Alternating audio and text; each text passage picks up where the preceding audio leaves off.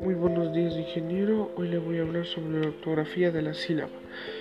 La ortografía es la que nos permite comprender y luego aplicar correctamente las normas de, de ortográfica. La sílaba es el sonido o grupo de sonidos que se pronuncian con una sola emisión de la voz en el habla, por lo cual es una unidad fonética mínima del habla ya que no, ya que no se la puede dividir. Más adelante podemos encontrar la división de la sílaba. Esta se puede dividir por dos letras, por tres letras, por cuatro letras, por cinco letras, por dos. Ejemplo, literatura. Por tres, lengua. 4. Principal. 5. Confiáis. El diptongo es la unión inseparable de, los de dos vocales por, por lo, porque son un grupo de dos vocales distintas que se pronuncian en una sola sílaba, ya que se forma por la unión de una abierta más una cerrada. Por ejemplo, caimán o deuda.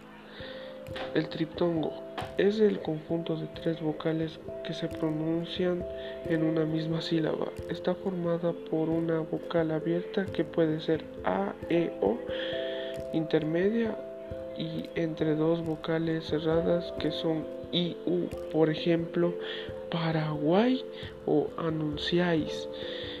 Y por último encontramos el yato. Es una de las palabras con diversas aplicaciones, por lo cual es la aplicación de dos vocales que forman parte de sílabas distintas, ya, que surge con la separación de dos vocales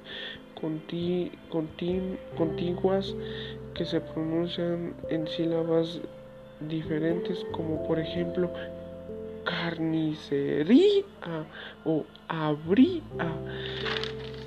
En conclusión, la ortografía nos ayuda a, mejorar nuestra comunicación a través de nuestra palabra o escritura. Es la parte fundamental del, del lenguaje, ya que esta, esta ayuda a, enviar un mensaje claro. Y muchas gracias.